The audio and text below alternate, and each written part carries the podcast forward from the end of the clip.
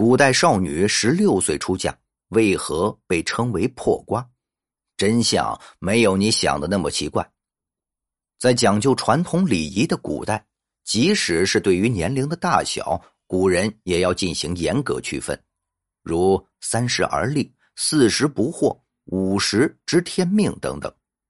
而对于古代少女的年龄，古人更是以各种名词加以详细划分。如少女十三岁被称之为豆蔻，十五岁被称之为吉吉，到了十六岁出嫁，古人称之为碧玉或者破瓜。那么问题来了，古代少女十六岁出嫁，为什么会被称之为破瓜呢？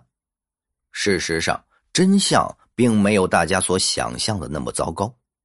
古人之所以使用破瓜代指女子十六岁。是一个很简单的数学问题。该词最早出现在南朝乐府诗歌之中的一首名为《碧玉歌》的诗篇。碧玉破瓜时，郎为情颠倒。这里的破瓜单纯的只是指女子的年龄，但是时过境迁，有人对破瓜一词的含义进行各种奇怪的解读，导致破瓜一词的含义被曲解成。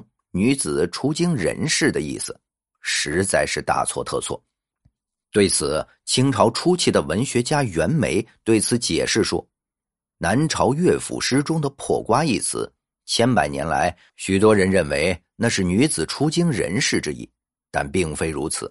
以拆字游戏进行解释，将‘瓜’字从中一分为二，即为两个八字。二八一十六，正为少女年龄也。”君不见李群玉有诗言：“碧玉初分瓜自年。”此即为最大之佐证也。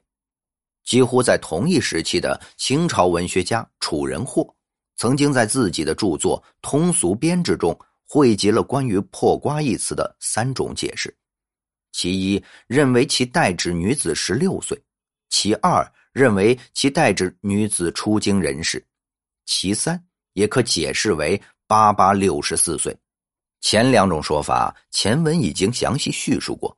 那破瓜代指六十四岁，又有什么科学依据呢？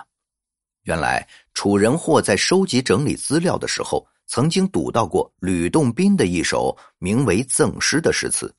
此诗中有“功成当在破瓜年”，故而楚人或认为破瓜也可以指男子的六十四岁。然而，此例却似乎只是个个例，并不具备普遍研究的对象，并且吕洞宾该诗中破瓜到底指多少岁，还有待商榷。